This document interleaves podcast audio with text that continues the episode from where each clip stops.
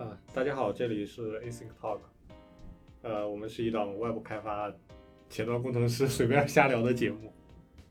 今天这一期的话，呃，邀请到了一位 称呼我叫子龙就行，你也不给我点 title 是吧？呃 title，龙哥想要什么 title？啊，那你叫叫我龙哥就行了，我已经很满足了。呃，我都一直叫塔爷的，我感觉这个地位有所上升。呃，龙哥好，龙哥好。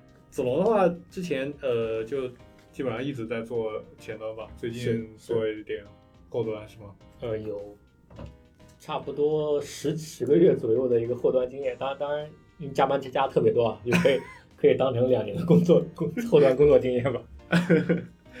然后之前子龙的话一直在做，也也一直在做前端相关的东西。啊，今天呢把子龙拉过来跟我们一块儿聊聊天、吹吹牛逼之类的。哎，好，各位听众大家好。其实我很早之前就接到了塔爷的邀请啊，那是一个是你还是玩的他，呃没没事，你受得住，受得住。我受不了。一个是呃，我刚来新加坡没多久，对，然后这边还是有很多事情要去办理的。另外，之前我也看了这个呃塔爷的这个 talk，我感觉整体上太硬核了。对我其其实已经有一段时间没有关注前端的技术了，然后怕讲了一些技术相关东西会会露馅。另外的话，其实我老是感觉，我感觉也最近也没有特别让我深刻的前端的开源的技术项目了。对，然后我上一个还有印象的就是那个 TurboTax，对，当然现在也没有特别成型的一个作品出来，就是说他他当时的那个发布会就是讲他整体的规划是吧？然后我看到你也有锐评过这个这个东西，之前有一期了，之前有一期我简单看过这个 Turbo Pack，有简单聊过一些，大家有兴趣的话可以回去再听听。OK，呃，其实。对我自己还是蛮期待这个产品的。对一个呃，当然本身它要做的事情，我感觉可能单独来讲不会特别成一个气候，但是因为它是基于那个 Work 这个平台的，它可以和它自己的一些内部的产品了，或整个的它的云云计算、云平台这种去形成一个矩阵的一个效应。对，而且我是知道里面有很多牛人在里面的，比如 Webpack 的作者，对，还有一些社区非常有名气的一些人在里面的，所以我还是挺期待他们能拿出什么作品出来的。嗯，对，那个 Turbo Pack 的作者就是 Webpack 的作者，OK，所以他其实新搞了一个叫 Turbo，就是 Turbo Pack，基本上呃他他重新搞了嘛。嗯，但 Turbo Pack 这个从当时出厂到现在了，其实我我一直有个自己的 side project 是拿 Next.js 来写的。嗯，然后最开始的时候我就想去试一下这个 Turbo Pack，我尝试打开不行，他告诉我有很多配置我不能用。OK，然后等了我等到大概上个星期吧，我又尝试去，因为他已经发了一个十三点一的版本，嗯，他说我改进了很多很多东西，我又尝试去打开还是不行，就是都这个 Turbo Pack 想象很美好，但我不能用。OK，就是之前之前还是吹吹牛吹的太早了，是吧呃，对，吹到现在我还没法用。？OK，呃，有一个不知道你们注意到吗？最近当然不是可能不是特别广泛关注的，就是其字节也出了一个叫 RS Pack 的一个东西，我觉得和 Turbo Pack 还有点像，它也是基于 Rust，的，但主要卖点应该也是 Rust 的性能的问题。呃，我了解了一下它的情况，啊因为有很多朋友呃在字节，呃，这个东西他们主要的目标其实比那个 Turbo Pack 要单纯一点，他们就是想兼容 Webpack，然后解决它的冷启动太慢，或者说后面的热热更新太慢的一个问题。对，然后这个项目呢，就感觉它的评价都还不错的。对，一个出发点明确，然后也做了，已经做了很多工作了。在卷这一方面，我觉得字节应该是完胜 Turbo Pack 的。对，大家可能 大家立项时间差不多，但字节其实已经卷出来一个，起码现在有点模样的一个东西了。这起码 RS Pack 能用，对吧？对对，现在能能用了，起码能用。那对，一般一般小项目，我觉得拿到自己签，我自己拿到链口项目，拿直接签兼容，直接签过去以后，其实没无缝的直接就可以运行起来了。对，嗯，Turbo Pack 吹了好几个月，我我到现在还用不了，就这个比比产出这个肯定，我自己我觉得还是要遥遥领先的。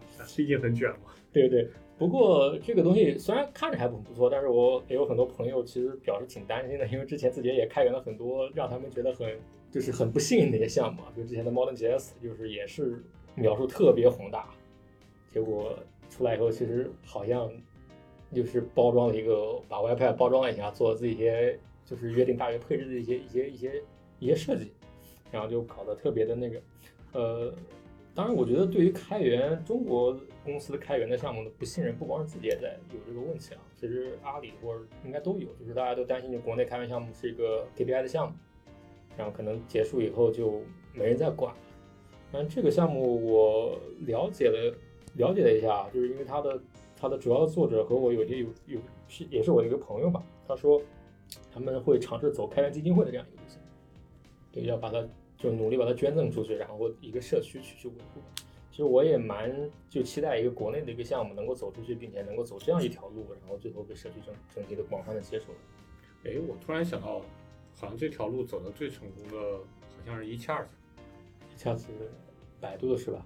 对，但是不是一下子本身已经很成功了，只不过现在现在好像也没什么热点，好像就因为可能太成熟了，现在大家也不聊这个东西了，是吧？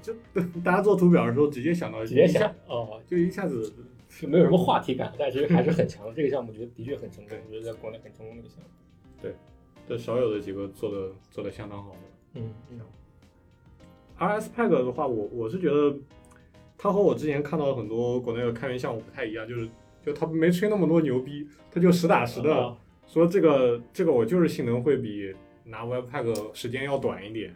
嗯，就我觉得这种很保守但是很实用的这种策略还还挺好的，至少它能用，对吧？嗯，不过这两个项目我觉得是有些共同的地方。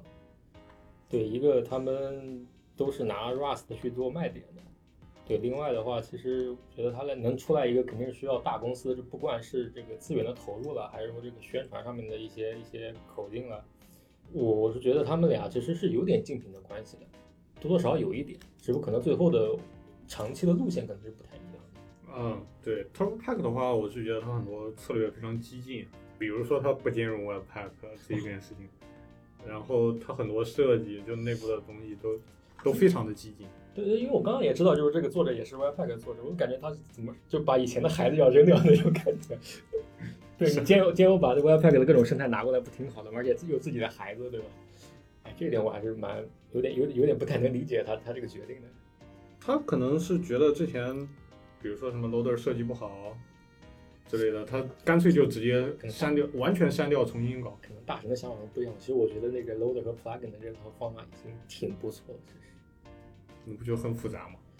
因为本身我觉得它要解决的问题就复杂我是觉得应该简单一点，因为简单点，但呃，OK，你默认比如 Loader 对吧？那相当于默认的常用东西我帮你帮你给内置掉了，其他你该配的，就是说真的还比较小众一些东西，其实现在这个 Loader Plugin 其实我觉得还可以。有一个点，我觉得大家都是共识，Webpack 要倒。要倒吗？第一，因为因为这个，你看 RS Pack 它本身的那个，呃，有可能倒被替代，我觉得 OK 的。但其实 RS Pack 它它其实目标就是替代 Webpack。嗯，它其中一个原因就是他觉得 Webpack 的 Loader 这套设计其实已经挺完备了，对，它能用。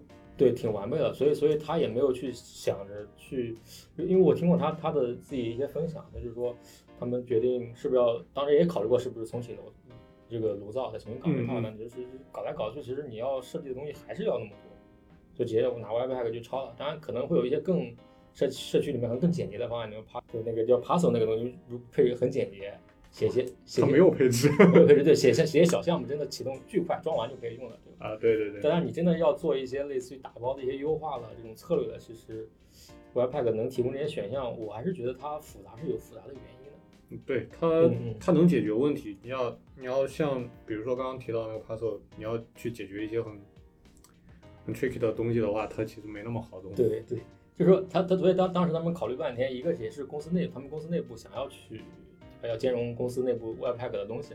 对第二，他也他也他也看了一下市面的各种东西，就觉得拍 Webpack 配置其实那个设计了，或者说面对他要解决的问题的话，其实他也找不到更特别好的方案，所以就直接原样把他的那套架构再抄一遍。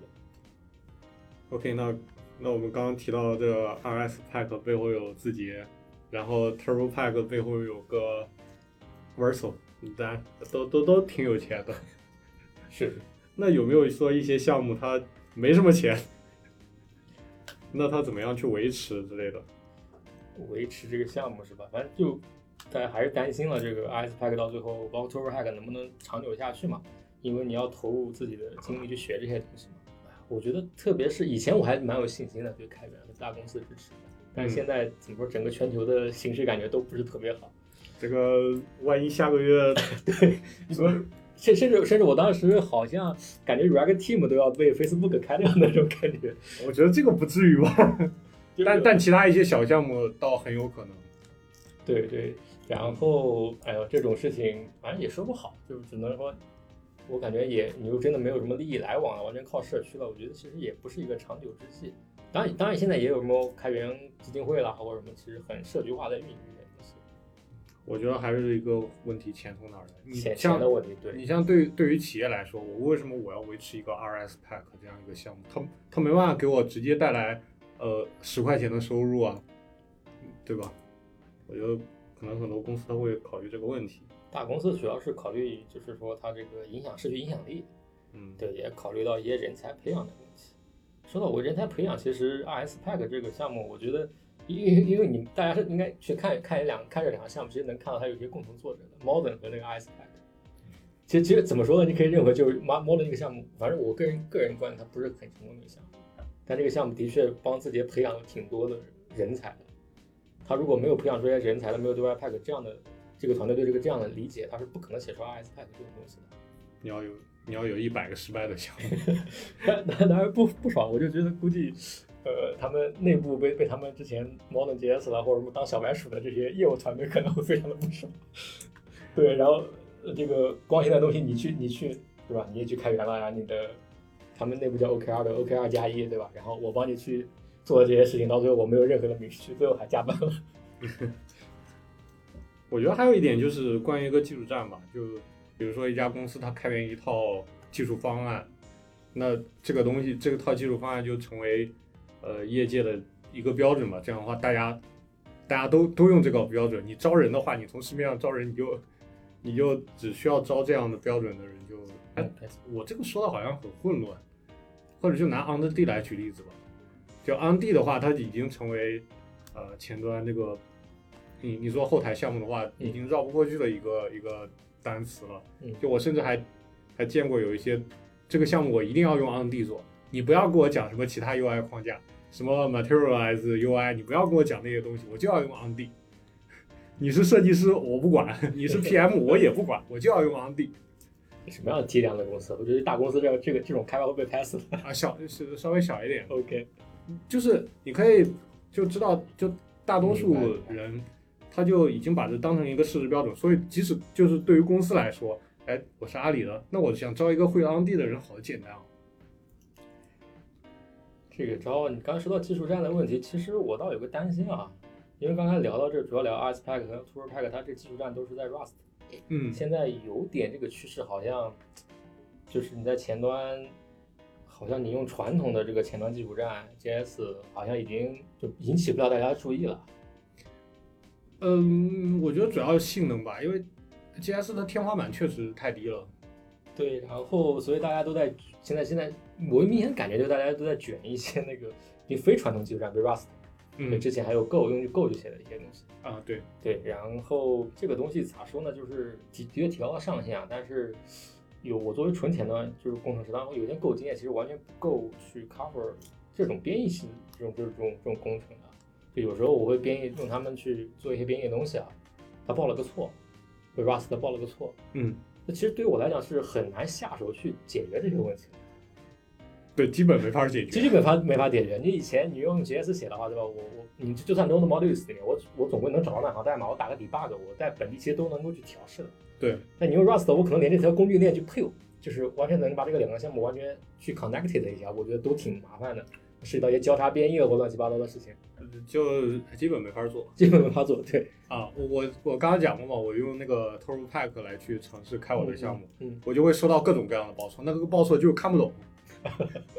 OK，对，一一个一个是这个技术栈，第二另外的话，其实，呃，对于对于后面的前端的发展，其实我我自己当然可能有点局限了，或者说想象力不够大，就感觉解决的问题，其实整个的要解决的架子其实已经七七八八了，就有点像以前那个什么物理学的大厦已经建的差不多那种感觉了。啊，对，然后现在只能去搞一些 Rust，Rust 其实你说 RS Pack 它有没有？GS 其实有的是性能不行，嗯，对，那其实这件事情已经是就起码通过另外途径已经解决过了，嗯嗯。对，然后它解决问题，你说性能提升，真的是所有人都会需要这样的一个东西吗？我觉得我自己维护项目里面啊，最复杂的一个项目也就是两百多个路由吧，嗯。对，然后做一些适当拆分以后，其实性能后面也提升上来，其实我感觉也是不是说完全不能忍受的，但是更快，我肯定更更舒服了，对吧？嗯嗯，对，就是说这个它解决这个性能问题，是不是说大家普遍的一个痛点？我我有不同的看法，嗯。就是首先一个是是是 Rust 用来重写工具列，它是一个比较小的提升，对吧？哦，从从整个整个整个那个前端宏观那个，对对对对。啊，对对对嗯。我有另一套理解，就是说、这个事情它是一个非常明确的，能够提升呃我们开发体验啊，或者说整个性能的东西，它是一个很明确的东西。相比之下的之下的话，我其实更觉得那样，嗯，天天说我要变革世界啊我要。呃，我我要怎么怎么样就解放生产力，就这种词汇的话，我倒那我倒更肯定还是喜喜欢我，我也比较喜欢这种踏实去做事的。对他至少是具体在做事嘛，他他吹的牛逼比较少，他能做到这些事情，我是更信任这样的事情。然后另外的一点，呃，就是就是，我觉得它的通用性不不一定很，就不一定是有些人的痛点。哦哦，呃，这点的话，我觉得最近这个时刻我很很我很想很很同意，就是一个最近所有几乎所有的公司都在降本增效。OK，那你那你花个两万块钱买的 Mac，我能不能给工程师配一万五的 Mac？那这样的话，我是不是公司运营的成本就降低了五千块钱？这样是吧？对啊，我我和你的想法倒不太，我觉得能用钱解决的问题，我暂时就不想折腾。啊，所以所以所以最后看，你比如 Ice Pack 包括 Tour Pack，它能够无痛的，比如我直接就用以前老项目签过来，嗯嗯呃那我那肯定很好嘛，大家光对对光光有收益没有成本的吧？但是如果你真的是让我，我比如我升级很麻烦，或者我嗯前期成本特别特别高，嗯，那我不如换个 M1 的 Mac 就好呀。呃，但对啊对对，我们俩点不到，你觉得想要省能省成本，这省就没问题。但是我得考虑到其他迁移成本，要没有的话，我觉得用钱解决这个问题，其实最其实最直接、最方便的事情。对对对，嗯呃，嗯嗯这样说是对的，就是嗯还是要看一个投入成本，呃就是一个投入产出比。对对对，它如果能从底层对吧，提升整个的编译的提升百分之，假如百分之五十的效率，然后对大家来讲又没有什么迁移成本嘛，自然是大家都乐于乐于见到这个。对，为什么不签呢？对啊，就是得到时候看，真的是评估下来才行。嗯嗯，是的，但我还是觉得成本很重要。成本很嗯，对啊，你像我自己运营项目，我我搞的我搞的各种分布式，我好几个云服务结合起来，结合起来用，latency 还很高，但是呢，我不要钱，所以我宁愿这么搞。啊，你自己的对我自己的。项目，所以我我是觉得钱还蛮重要的。像我这样一直用公司的钱的，就暂时体会不深。对这个钱，反正现在所有公司都在降本增效，然后应该有很多，包括听这个我们这个这个 talk 的听众，应该可能也能够就间接或直接的感受到现在这个互联网寒冬这件事情。对，然后其中也有很多人我聊，就是在想自己很担心，即使即使在大公司很高的位置，也很担心到最后不行了，可能先就是被裁了怎么办，对吧？然后再考虑到啊自己是不是做个网红，去抖音开个直播，我这不就说我了吗？你差还差别大不？你还差一点点。然后或者说去就一些技术真的技术很强的一些大佬去做开源，想就自己自己单独会做一个开源，不管是从通过广告收入啦，或者说真的是可以，甚至说有有大公司比较看的比较比较比较能看上，把它这收购之类的，其实很多人都在想不同道路。那核心就是说，就大家多条路，多条路的时候，而且真的是要有一些收入，而不像以前感觉很多投资你随便搞，钱我也我也不管，对吧？你你能做到多做多大？现在其实做的时候，大家都会考虑到你什么时候能盈利，对，然后你能不能 cover 住你的成本？其实这一点，我觉得从一四一五年参加工作到现在，其实这个这个感受变化还是很明显的。对吧？之前的话，其实有听到很多故事嘛，就在公司工作，然后拿了股票，然后就起飞了。现在的话，大家是担心下个月不要裁我。对对，这个这个这个风向改的还是挺明显的。我我们认识一些朋友，反正其实老实说，从我角度来讲，都已经很接近财务自由了，但是大家都很焦虑。但是都很焦虑，都很担心，就下个月突然一下就没钱了，就断供了，然后就没事干了什么之类的，还蛮那个的。然后那那靠开源项目真的能挣钱吗？我我觉得还是挺难的，我个人挺悲观，就除非你是已经看到非常非常明确的门路了，我还是不建议听众然后就去轻易尝试这条路。最近有个历史，就那个 Core.js 的作者，OK，嗯嗯啊、我是呃，我我看了他那篇文章的，嗯，我觉得他整个履历看起来，他如果一直生活在美国，他年薪二十万美元，我觉得应该是一个比较比较简单的一个是一个程度吧。嗯嗯但是但是他回家了，回家了就赶上了各种各样的事情，然后就搞得穷困潦倒。这对他就是做开源的，这个事还蛮有感慨的。其实，其实靠 JS，如果你用 Web，就你现在用前端的工，就现在前端的工具链，你不可能不用这个东西。就它 npm 的，大家应该看它那个下载数量应该是巨大的一个数字的。嗯，但就这样一个支撑着，可以说是支撑着整个前端界在往前走的一个项目，对吧？作者后面差点没有饭吃，这个还是挺让人唏嘘的。所以做开源真的能挣钱吗？反正我我是劝大家谨慎啊，你开源现在有些大家正面的例子啊，你比如 Will，他是靠这个靠这个广告这个嗯收入，对吧？他那个文档了，或者说他那个他那个网站点，其实广告收入非非常非常多。哦，真的吗？对，然后还有一些培训相关的东西，还有一些捐赠，嗯对他算是走出来了。但是除此之外，还真的有，就我我可以把它，当然现在它已经是一个很大规模那那肯定是从个人项目一点点一点点过来的。对对，就这种很成功的像个人项目这种，最后变得是真的能支撑他，甚至说开个小公司这种，我我还是挺少见到这种情况。很难。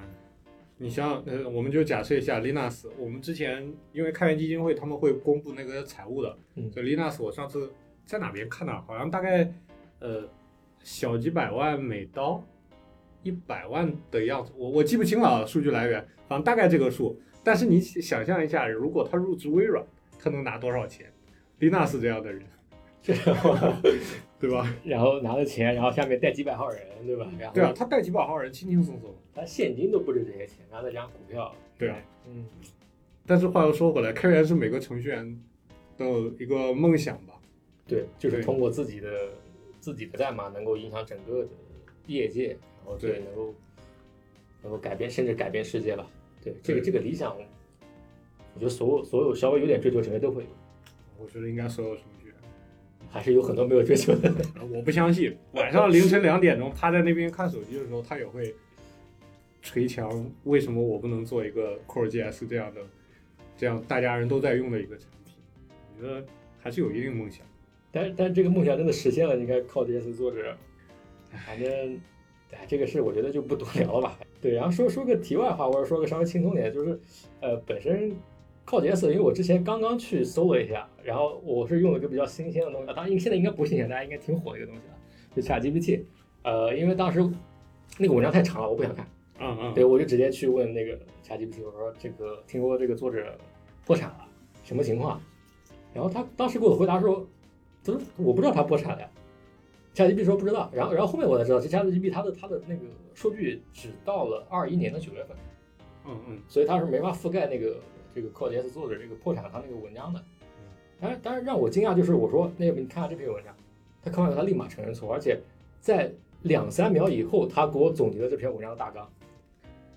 不是你把那整篇文章都贴给他了后？面我贴个地址，我不然你看这个这个地址呢，我就把 GitHub 的那个 README 一下，哦那个哦 Markdown 的文档的地址给他，我操！然后他两到三秒钟以后就告诉哦，那看来的确按照这篇文章所说，他的确是就有些财务的问题，然后就总结了一下他文章的这个大意。就这个这个当时真的就是让我感觉这个东西是能够在改变世界的。真牛逼！对我我不知道他还能读链接。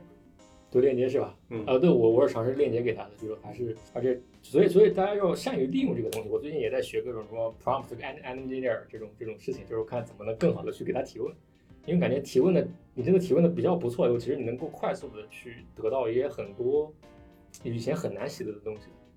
对，当当然以我这吹一个一个是好的地方，其实我也遇到过不好的东西。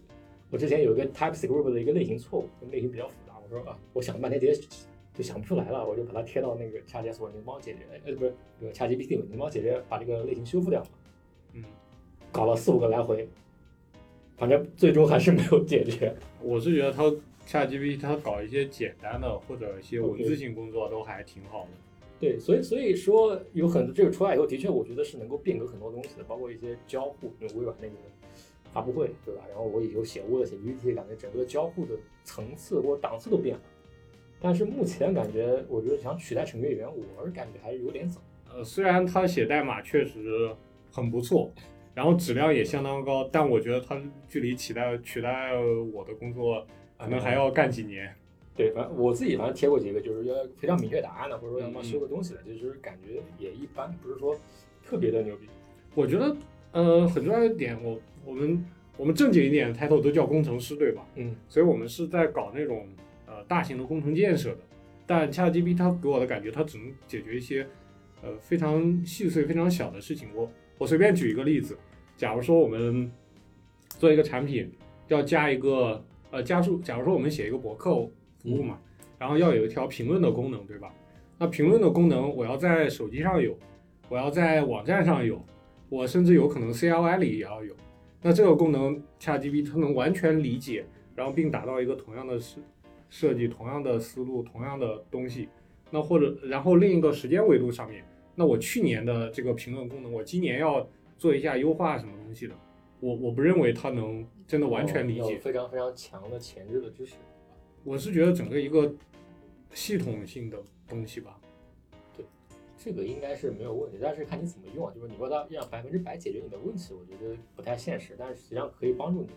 对你它肯定可以比如我现在写一些设计文档，嗯嗯，现在一些背景介绍的一些东西，就基本上它生成了。而且因为我现在要写英文的，然后所以这个东西其实省了我很多时候说中文，他给我英文，哇他的英文写的可太标准了。对，所以这个这个这个已经节省我很多时间了。然后然后真的到一些系统设计的时候，它其实这个不能它不能做，对，但是你可以让他去给了一些，比如我要做做这样一个大概描述一下，让嗯它生出我觉得用什么图表会更合适，嗯那你大概给我一个模板，嗯这个东西它都可以，但是你模板的内容它肯定不能给你。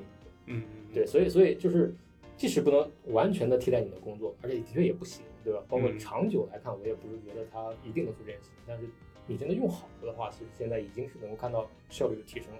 嗯，对，那它确实非常有用，这个我非常承认对，而。且现在这个真的太火了，我朋友圈，那这这这段时间隔三差五就被它刷屏，有各种朋友圈都是直接转发 ChatGPT 四，然后点就转发微软的发布会啦，然后各种配的什么，叫新时代已经来了，你你知道我我朋友圈卖房的，嗯呃，我我没有不尊重的意思啊，我的意思是他们可能更贴近于普通大众一点，嗯。然后他们都在转发这样转的事情。发这种是吧？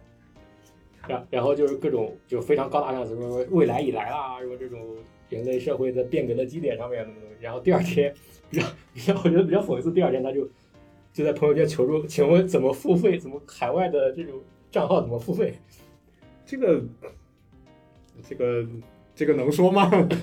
哦，哎，这个其实哎，这个这个哎，这个这个就不说了。就就算我觉得他就算封了，那肯定他遵循当地法律把他封了，那其实你也没什么好说的，对吧？嗯，我们还是做下期节目吧。对对，为了下期考虑，我们就不说这个东西。嗯、不过呃，就还是一点啊，就是我们如果你没有尝试过 ChatGPT，你一定要找办法去尝试一下，嗯，它真的呃下一个时代吧。对，我觉得我们做不了时代的引领者，对吧？起码得做成一个时代的跟随者，或紧跟紧跟着时代的潮流去去做一些事情。call back 到前面，我我做不了 Turbo Pack，我 RS Pack 还做不了吗？？RS Pack 我也做不了，但我可以用 RS Pack。OK，所以，所以这个是我来这边就是海外生活，我觉得目前来讲，我体验最大的一个便利了，就突然间感觉哦，来来花那么大成本来了以后，这一块儿我好像感觉享受到了一点便利。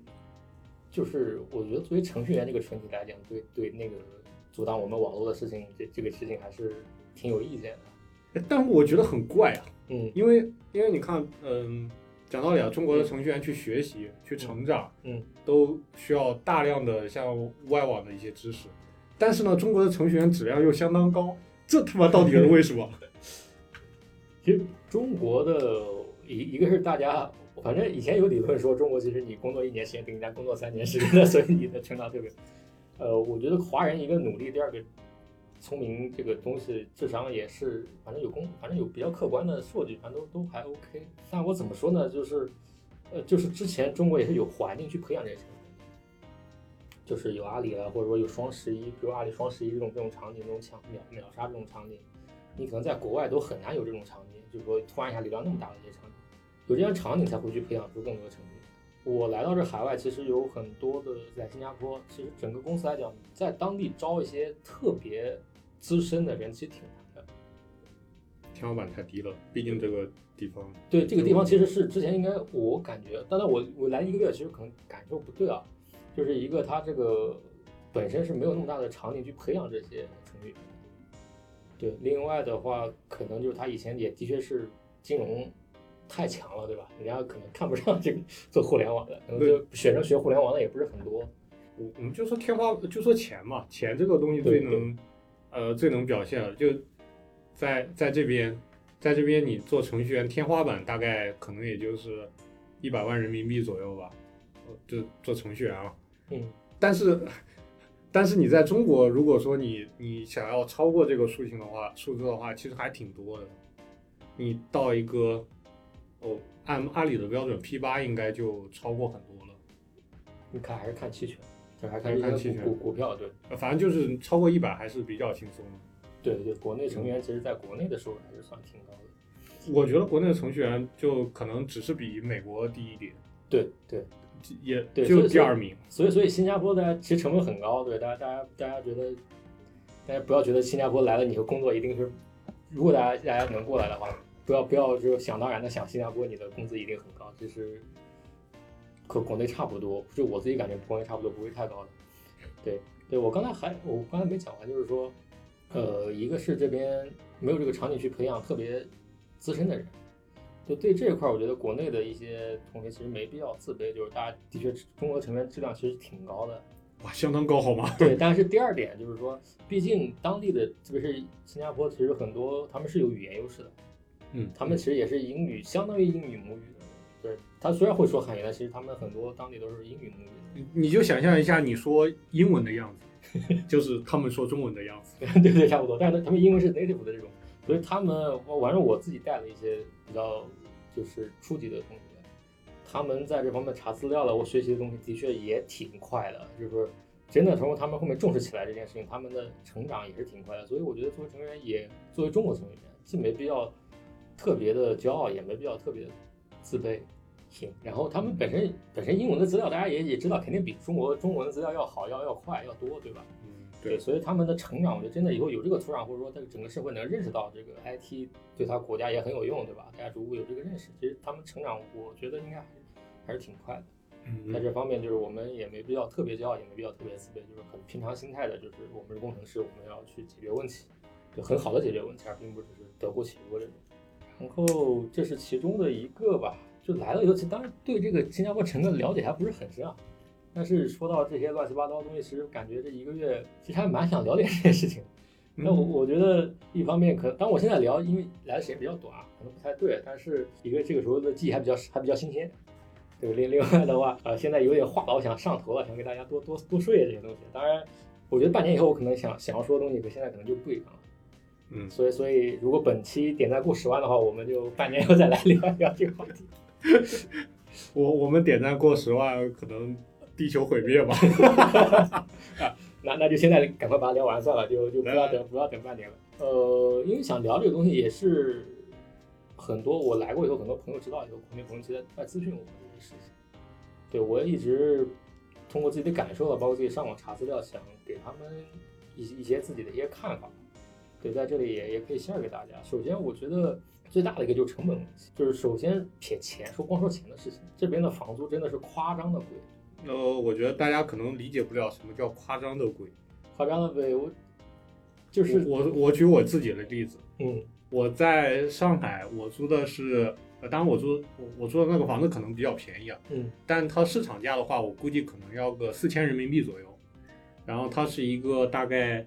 四十平左右，然后住在离徐家汇比较近一点，不乡不不成的那种地方，然后我觉得还行吧，呃呃，记住价格大概市场价我估计在四千左右，然后我来新加坡，我住在我住在机场旁边，非离 downtown 非常远的地方，我是价格一万五千人民币左右。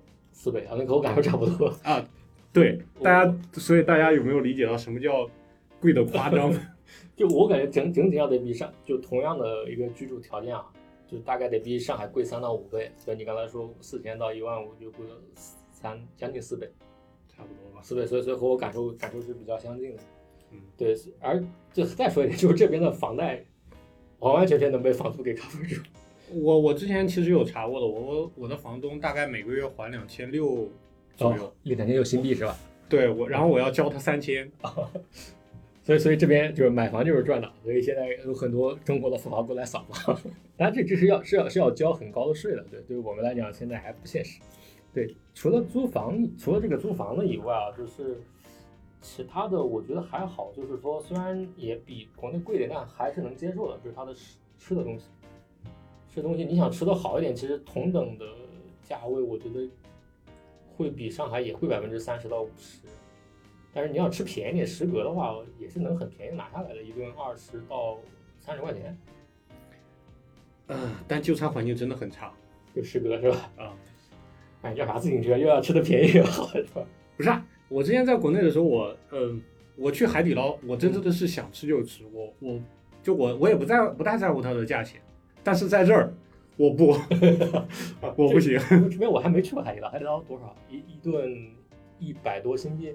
呃，到不了，到不了。嗯，呃，上次我人均多少？人均人均可能七十，七十新币是吧？嗯，人均三百是吧？往上，那人均四百，人均四百在上海已经能吃的相当不错。对啊，就是呃，大家觉得可能它的绝对数值相对于上海，你假如说按人均三百，这边按人均三百五，可能不是那么差的，差的有，但不是那么高。但是你要想象一下，你每天所有的成本都要往上面加这么一点点。那叠加起来，这个就很恐怖了。这一个月，反正吃的也会多一点，但我自己感觉还行，就没有没有房租那么的让我惊讶。嗯，对。呃，另外还有一个就是这边的隐性的成本，就是说你毕竟换了国家，就是你其实换城市你都有都有些成本，然后换换国家，当然换这个国家主要是你要学习当地的各种各种约定俗成的东西，那语言肯定是一个问题啊。就是当然大家应该可能网上。就是看抖音啊或什么的，觉得去新加坡，你只要会中文就行了，百分之七十五都是华人。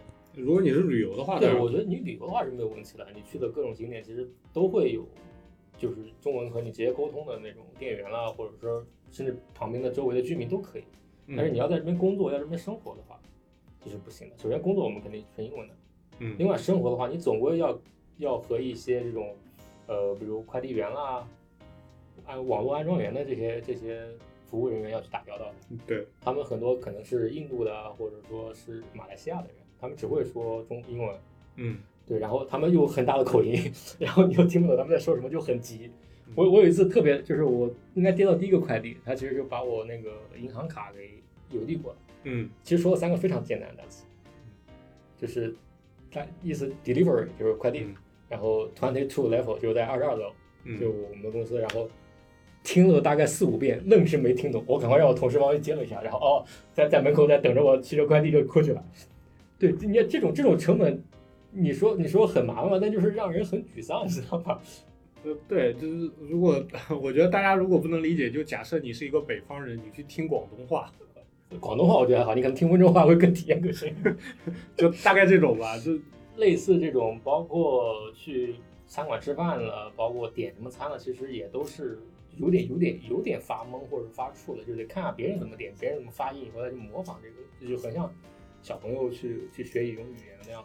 就就就我就我英语其实还有一定基础吧，但是实际上你去当地生活，它有很多这种食品的叫法，就是一个本身我可能就没学到，第二有些食品叫法它就和标准英语不一样。嗯嗯，对，它就是不一样，就是不一样。对，所以所以你不可能就提前通过，就是说你学英文你就知道这件事情，你一定一定需要一个适应的过程的。我我觉得即使英文很好，在这边也会很懵。啊，对对对，这个这个我建议大家可以去 B 站搜一下这个，就是新加坡英语？看一下视频，他们到底怎么发音的。直接现在就说呗，比如说啊，one two three，这是什么意思？这个很地道的这个 tree 的发音，我我现在是知道了。对，不不不不过这个塔爷的还是不够标准啊，我觉得还是不够让我震撼。大家可以去 B 站上搜一下，然后看一下他们的英英语，就是特别英语很好的人，你听看你能不能听懂。我当时把我这个东西发给我老婆看的时候，她直接就笑喷了，就说这真的是英文吗？和我认知的英文完全不是一个东西。就他们这种日常英文，但是你不要觉得他们讲这种不是很标准的英文就代表他们英文很差，完全不是这样。他要想跟你正经讲英文的时候，也是相当棒的。对，就就跟我们我们在国内一样，对吧？我虽然平时说方言，嗯，你真的让我说普通话，我也能说。对对对，其实就这种，就是他们的英语就是实力，毕竟人家是母语，嘛？肯定是遥遥领先你的。对对对对，还有一些生活的成本，你比如你比如我在这之前，我一直不知道那个储蓄卡是可以刷地铁的。对，所以我当时没储蓄卡，储蓄卡他先给你开账号，嗯，对，然后储蓄卡才到这个地方，然后所以我刚开始是用那个这个 Apple Pay 去去去那个刷地铁，嗯，对，然后就还要点两下确认能不能可以的，反正每次感觉都不是特别的，因为我在国内用的时候用的是安卓手机，它直接 NFC 直接一刷就直接进了，然后 Apple 都要点一下，然后刷个脸才能才能确认，不一定，不一定是吧？然后然后后面我知道这个储蓄卡，因为在国内我都是用信用卡，对吧？嗯。然后或者说用微支付宝，嗯，我从来我的脑子里面是没有储蓄卡可以刷这种地铁的这种这种认知的，就类似这种很小的东西，你就你那边都要去学习，都要去了解当当地的风土人、当地的一一些东西，而且它的银行卡我那里开过以后，发现它有各种各样的规则可以给你返现，你又要研究半天。然后发现哪天方，呃，他好像有一个地方没看明白了，你你就没有返现成功，就这种这种激发的事情特别多，就在一个新的环境里面，你要学东西特别特别多。对，就我也不知道怎么举例子了，反正就是他们这边的金融系统非常的复杂，嗯，就像国内你去双十一参加什么购物节一样，就很复杂。对，然后这边是成本，然后说说那么多成本，但其实我还是到最后选择过来，就是因为当时在国内因为加班加太严重了。对，然后到这边以后，的确能够感觉到整个的人都松弛下来。呃，我我跟很多人聊过，他们也会觉得这边会比较卷，但他们理解的卷和我国内的和国内理人理解的卷是完全不一样两个概念。就国内人你理解卷是什么样？可能像是呃九九六，或者说再严重一点，像是拼多多这样的一个月四百个小时。我们大家理解的卷是这种，但在这边卷。大家觉得七点钟下班，我操，太卷了。这个卷不光是我们，比如我吃饭，就是这边时隔我六点钟过去吃饭，已已经有些店已经关门了。啊，你这种在国内对吧？你哪有什么饭饭店是六点钟关门的？但我不觉得这件事情好，这边感觉大家排队排的时候非常心旷神怡的感觉，就排很长队去排一个东西，给人感觉就是很轻松，就感觉理所应当的，就是应该去排那么长的队。但实际上我排完队以后去尝一下这个这个饭的味道啦，或者什么的，感觉就很一般。你没事干呀？就 就就这边不卷，对吧？你六点钟下班，你排两个小时队到才到八点嘛？对对，所以这种生活状态就是我自己其实也受影响，就我自己感觉不光是工作时间变了，整个的人的心态其实也变得松弛。嗯，对，是的，我我在我我其实也是这种感觉。对，就是这个国外的，但但我还是觉得我现在相对于周围其他同事来说，我还是相当卷，还是卷的。但我我我很想放松，但。哎，我也有这种感觉。呃，对我我想放松，但我做不到，就是很难。是，可能要过一段时间。这个这个这个，我觉得是我来的最主要的一个原因嘛。也当然，我觉得现在也的确符合我的预期的。嗯，这边工作的强度了，包括选的程度，其实都比国内要轻挺多的。对，整个的身体什么东西也也挺好的，所以呢，也把以前的健身的这件事情给给拾起来了。但我现在的体重还是。历史最高水平了，呃，然后，然后，但是新加坡呢，周围的人基本是没有胖的，就是我看到的，包括我在路上看到，很少很少有那种体型就很胖的人。他们的健身的氛围真的很浓，健身氛围，然后非常注重这个去，包括我们这个公司楼下，每天大概五六点钟都会有一群人在那里付费的，在那里跟着一个领操员在那跳操，还付费呢？对，是付费的。我的问题还是付费的，对，然后然后大家整个跳的热火朝天的，然后一个是热火朝天，第二个就是他和那个广场舞绝对不是一个档次了，那的的确是为了健身，就兴奋提的很高那种，需要减肥的，一个是这种状态，另外另外和一些同事聊过，他们会服兵服服兵役之类的，就是说这也是可能很多国人过来挺害怕的一个东西，但是我感觉就是对他们国民素质其实提高是挺有好处的，当然这里面有很多趣闻啊，就他们什么服兵役的时候每周是可以回家的。每周回家，然后周五周五的时候会量个体重，然后周一发现你胖了，你就得多跑几次。对，蛮蛮有意思。但是但是，我觉得这种情况下，他们的国民素质，反正其他行业我不知道，但我觉得 IT 的行业，他们肯定是碾压我们的。呃对啊，比如说我旁边小哥，他天天在那边写 JavaScript、TypeScript 的，嗯然后他突然有一天说，我下个月要去病了。他问他干嘛，他说我开坦克的。哇，这蛮也蛮新奇的一一种体验的。很很有趣。嗯，还说到刚刚健身，他们身体比较健康，你猜猜还有什么原因？吃的不好，呃，一方面，其实其实还有一个原因，可能大家不是很注意，因为这边的医疗特别的贵。哦哦，这个啊是吧？对，然后他们就政府会鼓励大家去运动，一方面也是说这个医疗太贵了，多训练、多锻炼，然后保持身体健康。OK，这个这个这个我因为我还没去过医院，不知道。因为我说为什么吃的不好，就是一个我觉得这个花样的确没有国内多啊。另外我也不知道为什么，就是说它整体上是比国内偏贵的。但是我每一顿呢，感觉吃的差不多，但是我又吃不饱。就是我每天可能六七点钟吃完饭，八点钟我就饿得像没晚饭没吃一样的，我就不知道他们这饭怎么做到，就是又贵但又吃不饱。呃，我是不一样的感觉，我是觉得不好吃，因为之前在国内的时候，比如说啊，我路上买个煎饼果子，嗯，然后我回家吃，然后我老婆她拿着吃，哎，我们两个都觉得非常开心，非常兴奋。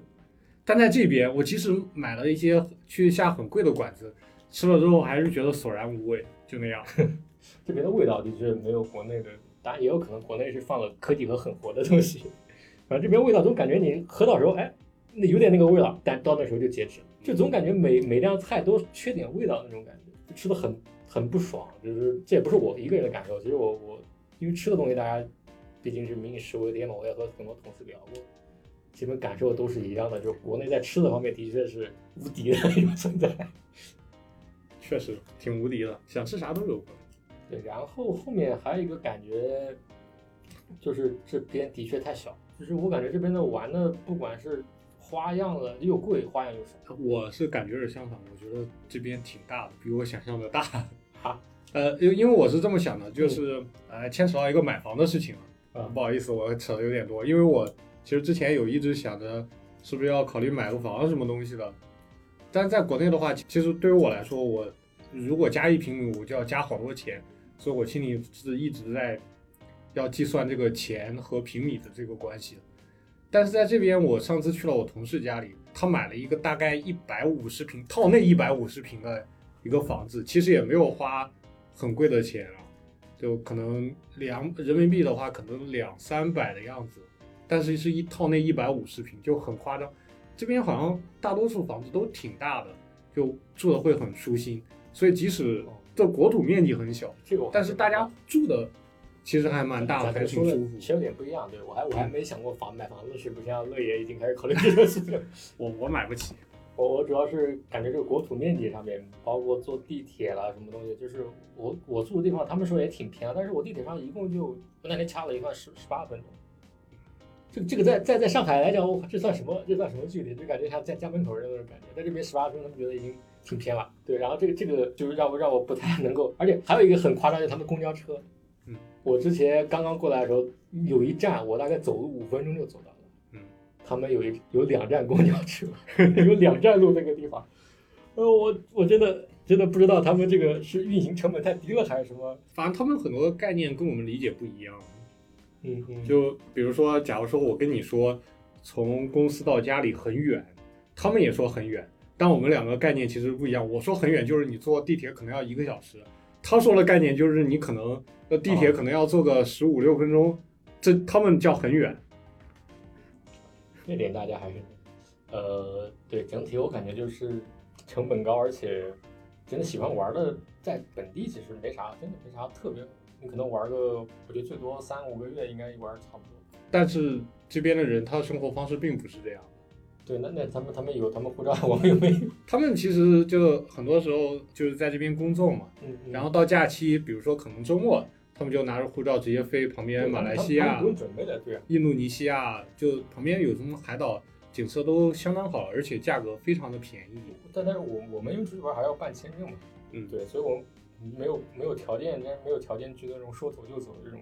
我觉得好事儿，帮我省钱，感觉说的都是比较好的东西啊。有没有什么不好的？对啊，我我我还因为因为你来的时间比我长，我还想知道一点，个人觉得这些不太好的地方。我觉得也不能说不太好吧。首先，我要赞叹一下这边的政府公关，确实水平相当高。如果你在网上找一些看一些英文的文章，你会发现他们对对这边的评价就是这边干净卫生，然后地铁很便宜，就这这种。但是假如说你是从上海过来，你会觉得就这，我我的感觉就是地铁非常的晃，它要比上海地铁晃很多，然后它价格非常的贵，走你可能走个两三站路，你出去你就要刷个，哎，我忘了几块钱了。接近十块钱人民币吧，对它这边地铁其实很贵的，但是你在网上走能发现非常好，是吧？对，都是一些很正面的评价。就我是觉得他们公关做的相当好。是怎么做的？我觉得可以，我们的我们的外宣部门可以借鉴。嗯，不知道，但我觉得这其实国内其实上海的硬件条件的确不差，我觉得比新加坡应该还很多方面都是有优势的。优势相当大，我觉得。对，我觉得都是有优势的，但是就感觉大家好像没怎么夸过上海，然后一直是夸的新加坡这好那好。那可能环境环境会好一点，会更干净一点，但是其他真的比硬件，当然有可能上海是硬件好，但体验不好。你你比如这个坐地铁，你高早高峰，对吧？早高峰这边还是上海那就还是夸张太多了。对你可能上海这个城市或者国内很多城市已经尽最大努力做这件事情，但的的确因为人太多了，导致有些体验其实不是很。所以。大家如果从之前在北京或者上海经历过，你来新加坡旅游不要抱特别高的期望哈。就它现代化，你不要抱太太多的期望，玩点风土人情了，玩点风景其实还可以。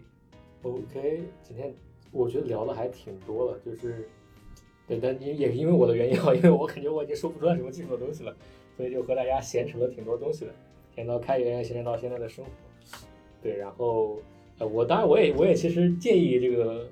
卡爷以后能多聊点这些东西，太硬核的东西红不了，你知道吧？